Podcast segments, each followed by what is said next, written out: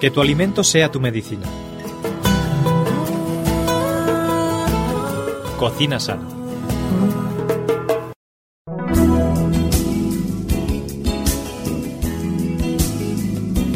Muy bienvenidos, queridos amigos, un día más a nuestro programa Cocina Sana.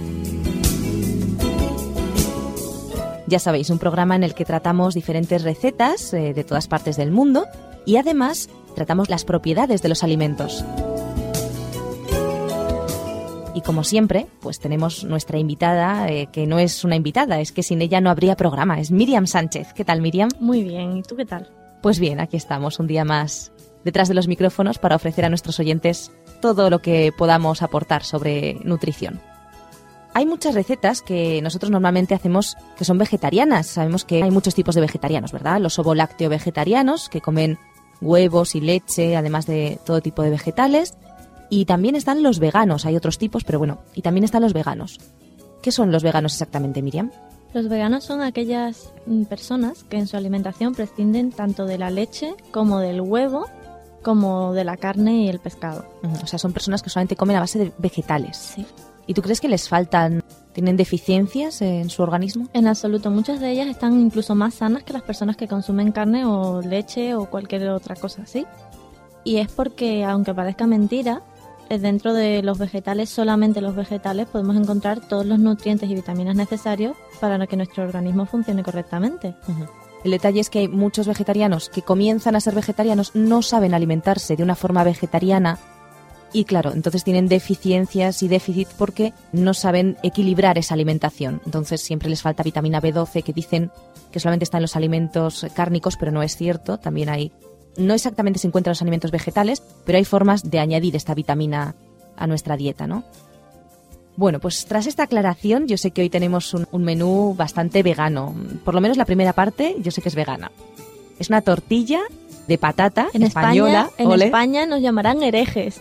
Porque- por lo que vamos a proponer hoy, ¿no? Sí, sí. Bueno, pero todas las personas veganas de España mm, nos van a querer mucho. Y las del extranjero, porque sabes que nuestro programa se emite por todas partes, ¿no? Miriam, ¿cómo se hace exactamente una tortilla española vegana? Pues una tortilla española vegana tiene los mismos ingredientes exceptuando el huevo. O sea, esto parece surrealista, ¿no? una tortilla de patata sin huevo. Por eso te digo que hereje. sí, sí. Ya te pues digo. sin huevo. Pero quiero decirte que está riquísima y que además pues no tampoco se nota tanto la diferencia. No vamos a dar medidas porque cualquier español que se precie pues va a hacer una tortilla de patata, pero sí vamos a dar los ingredientes. Pero bueno, para aquellas personas que nos escuchan desde, yo que sé, Colombia, Nueva York, yo que sé.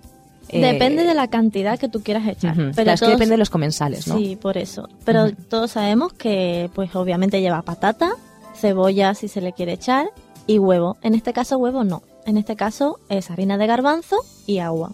Harina de garbanzo. Sí. Vaya, Miriam, ¿y cómo conseguimos esta harina de garbanzo? Pues la harina de garbanzo lo podemos conseguir en tiendas de dietética, por ejemplo. En tiendas de dietética. Muy bien. Sí, por ejemplo. Así que son solamente esos tres ingredientes, bueno, aparte de la sal y el aceite. Sí. Es eh, patata, cebolla, harina, de garbanzo, sal y aceite. Bueno, espero que nuestros oyentes hayan cogido su blog de notas, que lo hayan apuntado todo. Si no, ya saben que pueden escribir a la emisora para conseguir la receta o llamarnos por teléfono. ¿Qué hacemos una vez que tenemos estos ingredientes encima de la mesa, Miriam? Pues cogemos las patatas, las cortamos, ya sea en taquitos o en pedacitos pequeños, troceamos la cebolla y la freímos en una sartén que previamente habremos calentado y sal al gusto. Por otro lado, en un recipiente vamos a hacer aparte la mezcla de la harina de garbanzo con el agua hasta que quede una textura un poquito más espesa que la que nos quedaría con el huevo. Añadimos un poquito de sal a esta mezcla y la batimos bien para que no nos queden grumos. Cuando las patatas estén fritas, junto con la cebollita, si se quiere, se puede echar también calabacín, pero es opcional. Podemos ponerlo ya. Y ajito también de- se le podría echar. Ajito. Eso ya sabor. es la creatividad Sí, de, cada, uno. cada uno. Vamos a dar solo lo básico. Cogemos y metemos las patatas y la cebolla ya frita dentro de la mezcla y pues removemos bien para que quede Homogéneo. homogéneo. Sí. Echamos un chorrito de aceite en la sartén, lo distribuimos por toda la superficie, echamos la masa no muy gruesa para que el calor pueda llegar hasta adentro y que se nos cuaje bien. Y agitamos suavemente la sartén para que no se nos pegue la tortilla. Después de unos minutos le damos la vuelta para que se cueza con- por el otro lado. Que esto es todo un arte, el arte de dar la vuelta a la tortilla. Sí, yo lo hago con un plato, con una tapadera. Pero hay gente que lo hace, si la tortilla es finita se puede hacer a mano. Aunque yo no me arriesgaría. lanzando en el aire, ¿no? La tortilla Sí, sí, pero que acaba pegada en el techo. yo no me arriesgaría por si acaso. No, yo tampoco. yo tampoco. Pues después de haberla vuelto por los dos lados, mm, es mejor darle varias vueltas, por si acaso. Y más si es la primera vez que lo hacemos. Así evitaremos que se queme. Cuando ya la veamos tostadita, pues la sacamos y, Y nos no la comemos ningún inconveniente. Lo dejamos reposar para que se asiente bien la mezcla Ujú. Y que no se nos deshaga. Y el resto, pues nada, A los comensales. Para acompañar, también vamos a hacer, voy a hacer también hereje, mayonesa sin huevo. Hoy te quemamos, Miriam. Hoy te quemamos. mayonesa sin huevo. Otro producto muy... Con alioli, así. Ujú. Alioli, me gusta más el alioli que la mayonesa. Mira. Pues para echarle a, la, a mí, mm. echarle a la tortilla, vamos a coger y vamos a poner un vaso de leche de soja. Vamos a apuntar, vamos a pedirle a nuestros oyentes que apunten los ingredientes de esta mayonesa sin huevo. un vasito de leche de soja, el doble de aceite, vamos a echarle un ajo para que nos quede suave, si queremos echarle más pues más, pero con un ajo yo creo que está sea, bien. Está bien, sí, sí, sí. Y si queremos podemos echarle un cachito de aguacate y sal. Lo batimos todo y verán qué rico queda. Una mayonesa sin huevo. Yo le he hecho esta mayonesa, pero con leche, aunque ya sé que estamos hablando hoy. El primer plato es eh, para veganos, ¿no? Es todo sin huevos, sin leche, Para sin... veganos y para personas normales. Bueno, por supuesto que sí, por supuesto que sí. Pero quiero decir que, que yo normalmente eh, cuando hago mayonesa sin huevo, la hago con leche eh, de vaca, incluso desnatada, y me sale también riquísima, mucho más suave que con el huevo, ¿eh? La verdad es que sí, que sale muy buena. Está muy rica y es más digestiva también. Bueno, pues tenemos un plato estupendo de una tortilla vegana con... eh, Harina de garbanzo. Con harina de garbanzos. Y esto de los garbanzos, la harina de garbanzo, bueno, el garbanzo tiene, yo sé que tiene propiedades también muy buenas para nuestra salud. ¿Nos hablas un poquito de ellas? Pues te sorprendería, porque una de las propiedades básicas del garbanzo es el- la fibra. Así que para aquellas personas que están estreñidas o que tienen problemas de estómago, es estupendo porque va a ser mucho más digestiva y le va a ayudar a ir al baño. Luego reduce el colesterol, así que es muy útil para las enfermedades cardiovasculares. Y además pues también para las personas que tienen diabetes, se puede comer esto sin ningún problema. Y sus hidratos de carbono pues como son de lenta asimilación son más beneficiosos que si lo comes con huevo. Además contiene magnesio, así que protege al organismo contra enfermedades como el estrés, que está ahora tan de moda, Vamos, un kilo de garbanzo para aquí, ahora mismo.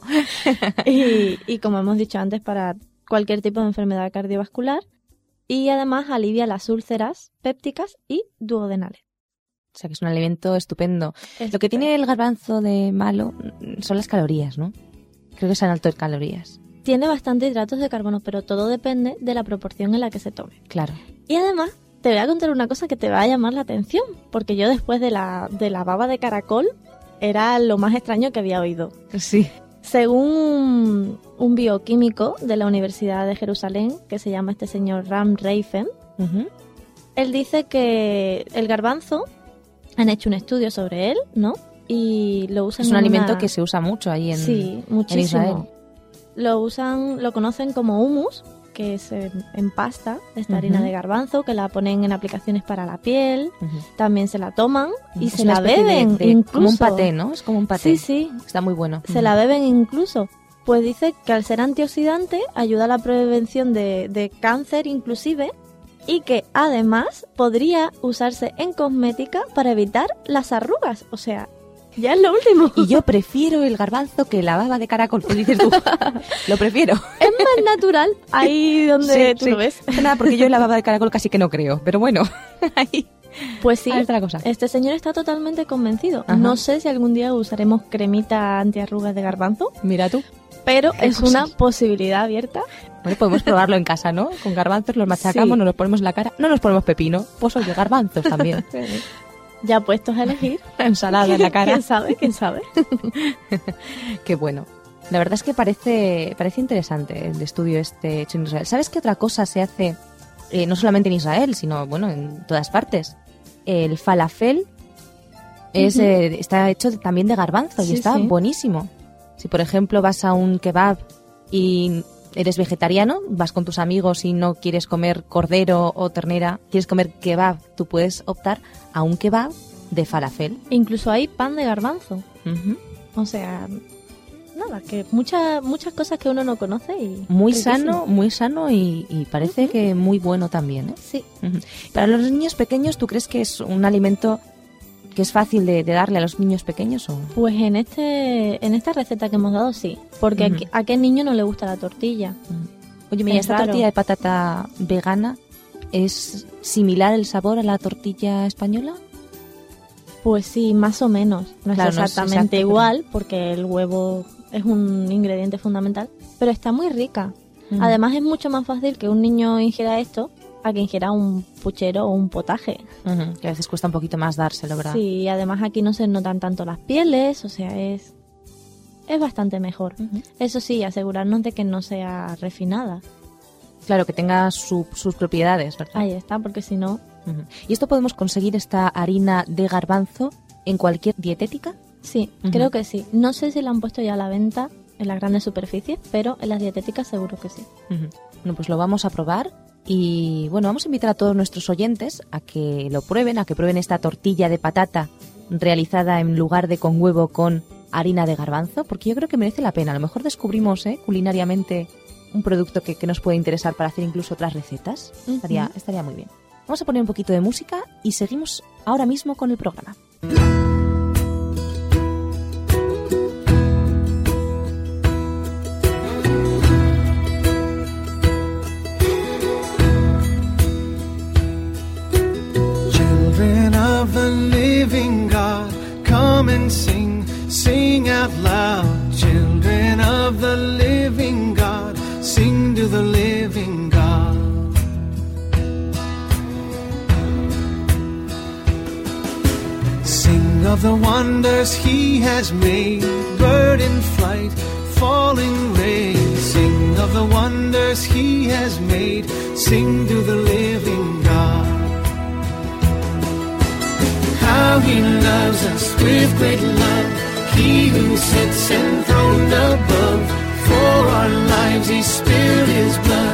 Sent his spirit like a flood. Children of the living God, sing to the living God.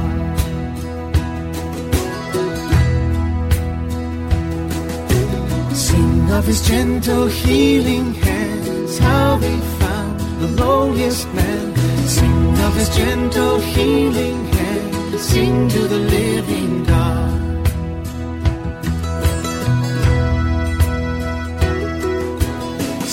Of the mercy that he gives, though we sin, he forgives. Sing of the mercy that he gives, sing to the living God how he loves us with great love. He who sits enthroned above, for our lives he spilled his blood, sent his spirit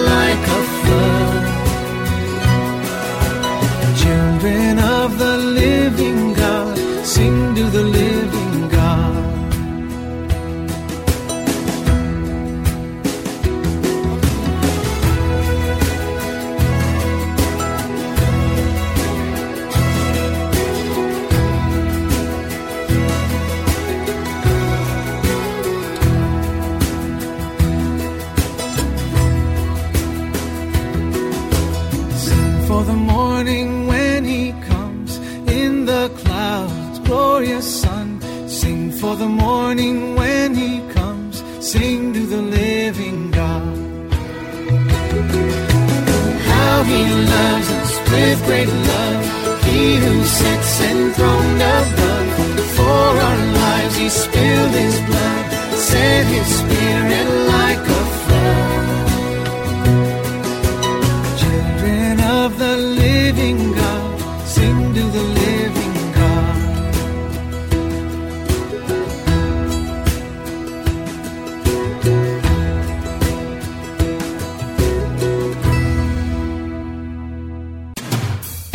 Conoce nuestros interesantes cursos en www.ofrececursos.org y solicita los que más te interesen de forma totalmente gratuita y sin ningún compromiso. Recuerda www.ofrececursos.org.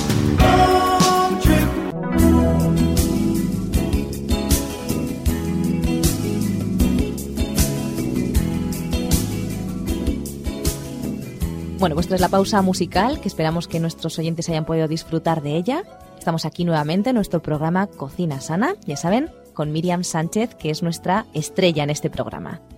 Miriam, hemos estado hablando en la primera parte del programa de tortilla vegana, hemos hecho también una mayonesa estupenda sin huevo tampoco. Y ahora en la segunda parte yo creo que tienes algo mm, muy especial para nosotros, un pastel ¿Tú de, te sabes de Turquía. la historia de Noé?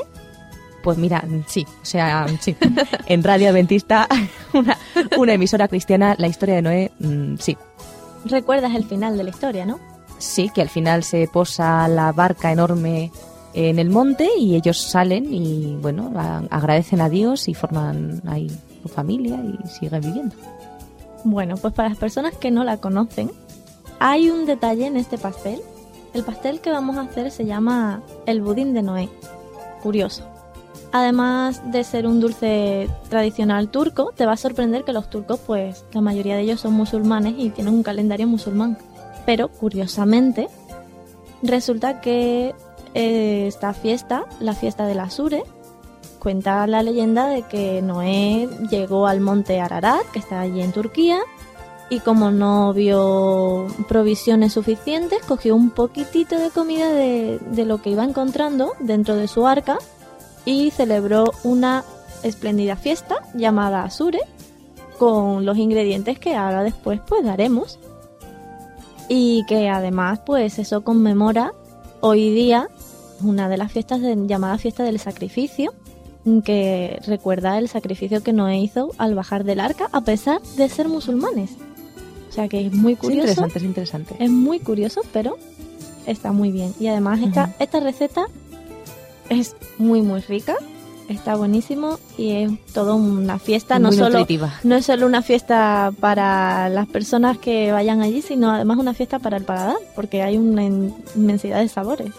Bueno, pues vamos a pedir a nuestros oyentes que tomen, abran de nuevo su libreta de recetas de cocina sana y que tomen nota de este budín de Noé, ¿has dicho? Sí, O eh, budín de Asure o de Sure, Asure. de Asure, que viene de Turquía. A ver, Miriam, ilumínanos con los ingredientes. Los ingredientes son para 10 porciones y te voy a explicar por qué. Suelen ser 10 porciones porque se acostumbra a invitar a tanto los vecinos y los parientes como una muestra de hospitalidad en, las fiestas de, de. Ay, qué bonito. Si nosotros también hiciéramos eso, ¿verdad? ¿Te Pues sí. imaginas? Pues Estamos en casa, invitamos a los vecinos, a los amigos, mm, confraternizamos. No vale echar cicuta dentro de los pasteles. Eso solo si invitamos al administrador de la finca. no, es broma, es broma. No, pues vamos a dar los ingredientes para las 10 porciones. Qué bueno, qué Vamos rico. a coger una taza y con esa misma taza vamos a medir todo, ¿vale? Entonces, luego si acaso decimos los gramos. Una taza de las de, de las Una pequeñitas. tacita. Una Sí, tacita una de. Ujú, Vale. Vamos a echar una taza de semilla de trigo, una cucharada y media de arroz, un tercio de taza de frijoles secos, la misma cantidad, un tercio de taza de garbanzos, 10 tazas de agua, más o menos 2 litros y medio de agua, 10 albaricoques secos, que son 60 gramos más o menos, 5 higos secos, eh, media taza de pasas, a ser posible que sean sin hueso, Ujú. 10 gramos de cáscara de naranja, una cucharada y media de agua de rosa, lo que equivaldría a 20 pétalos, pero si no puede ser eso, pues siempre podemos sustituir por 20 gramos de vainilla o 20 gramos de canela. O sea, no hay ningún problema. Una taza y media de azúcar, unos 300 gramos. Una naranja mandarina a ser posible, porque luego usaremos sus gajitos. Media taza de nueces, que son unos 60 gramos. Un cuarto de taza de pistacho, unos 30 gramos. Y semillas de granada. Bueno, pues ya hace rato que ya me he perdido. Así que te lo repito. Sí, nos lo repites. Y además creo que, por lo que has dicho del agua, creo que las tazas son grandes. Son tazas normales. Como Una un- taza. Un, vaso de agua, o sea, lo mismo. Porque los dos litros de agua, si son 10 vasos o 10 tazas, Eso equivale a 250 mililitros. Así que son tazas Que pues normales. Sí, sí, es que yo, es que yo no veas. A ver, que volvemos a apuntar. Apuntamos otra vez y ya recordamos a nuestros oyentes que si han perdido o pierden el hilo y algún ingrediente les falta, que no duden en escribir a la emisora o en llamar, que encantados la vamos a enviar. Empezamos, ¿vale? Empezamos. Una taza de semilla de trigo, Semilla de trigo. una cucharada y media de arroz. Una cuchara y media de arroz. Si puede ser integral, mejor. Un tercio de taza de frijoles secos, 60 gramos más o menos. Estas son esas judías... mm, Chicharitos. Oscuras, sí, Sí. Es como judías blancas que nosotros usamos, pero en oscuro. Sí, sí. Un tercio de taza de frijoles que hemos usado antes. Cogemos esa misma medida para echar garbanzos. Riquísimo. Sí, que vamos a decir. 10 tazas de agua. Ujú. 10 albaricoques secos, 5 higos secos, media taza de pasas sin hueso, 10 gramos de cáscara de naranja, una cucharada y media de agua de rosas, podemos sustituir por 20 gramos de vainilla o 20 gramos de canela, una taza y media de azúcar, unos 300 gramos, una naranja mandarina, media taza de nueces, 30 gramos de pistacho, Y semilla de granada 50 gramos. Semillas de granada. Sí. O sea, de la fruta de la granada cogemos Sí. las semillas 50 gramos. Bueno, pues ya tenemos apuntado todos los ingredientes, los tenemos sobre la mesa y ahora, ¿qué hacemos con ellos? Ponemos el trigo, el arroz y tres tazas de agua en una cacerola bien grande. Y ponemos también los frijoles, una taza de agua en una cacerola pequeña aparte, los garbanzos, una taza de agua en una cacerola pequeña también aparte y lo dejamos reposar durante toda una noche. O sea, los ingredientes los dejamos reposar con agua, Sí, estos que hemos dicho, las legumbres. las nada. legumbres. Agregamos tres tazas de agua a los cereales, una taza de agua en cada cazuela de las que teníamos por la noche y cocinamos a fuego lento de, en sus diferentes cazuelitas para que nos quede bien rico. Cuando ya tengamos esto, que será alrededor de una hora, una hora y media o así, o hasta que veamos que los garbanzos y, el resto está cocido, más o menos pues retiramos de- del fuego, escurrimos los cereales y las legumbres lo mezclamos en una cacerola grande y vamos a cocinarlo a fuego un poquito más lento. Cortamos los albaricoques, los higos, los cortamos en pedacitos pequeños, más o menos que sean de un centímetro como mucho, para que tampoco nos indigestemos. Sí. Y los mezclamos con las pasas, las cáscaras de naranja, mezclamos también los cereales y las legumbres bien con eso, lo dejamos de 8 a 10 minutos al fuego ese que hemos reducido al mínimo. Agregamos el azúcar, lo mezclamos bien de nuevo, revolvemos suavemente hasta que el azúcar se disuelva, agregamos la naranja cortada. Y si bien no es cortada, pues los gajitos ya de las mandarinas, lo removemos bien y lo dejamos de 1 a 3 minutos a ese fuego que hemos dicho antes, bien lento, para que se vaya haciendo una masilla. Lo retiramos del fuego, añadimos el agua de rosa, o bien la canela, o bien la vainilla. Ujú. Que depende de lo que usemos, pues nos va a dar un toquecito diferente, ¿no? Ponemos en tazas de postres individuales, lo metemos en, el- en la nevera para dejarlo enfriar o lo dejamos a temperatura ambiente y lo podemos adornar con nueces y con las semillas de granada que hemos dicho antes. Y lo servimos bien frío.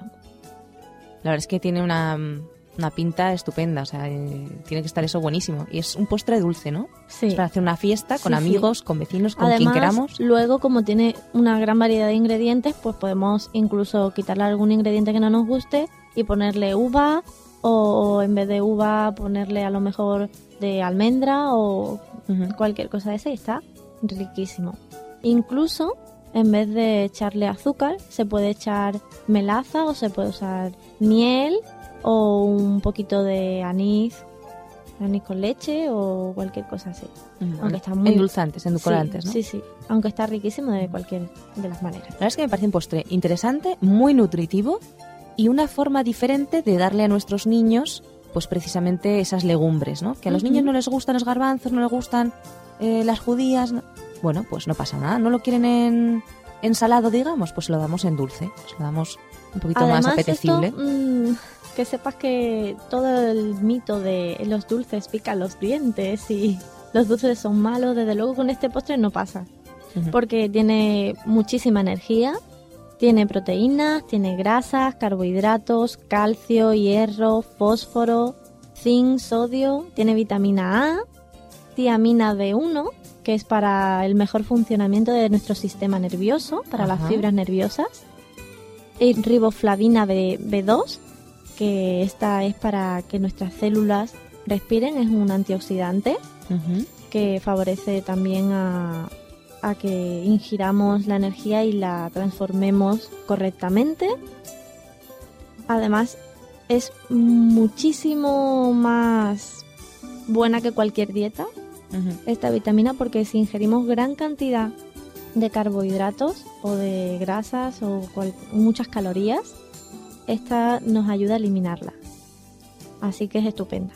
Niacina también contiene, que es un, un tipo de vitamina que almacena el cuerpo y que ayuda a que se formen Nuevas otras vitaminas, y además al Una funcionamiento, sí, sí, al funcionamiento del sistema digestivo, de la piel y de los nervios. Además decir que todas ellas pues son hidrosolubles, o sea, cuando nuestro cuerpo ya no vaya a necesitarlas más, automáticamente pasarán a la orina y las eliminaremos. No se puede tener así exceso a no ser que tú te comas el pastel todos los días.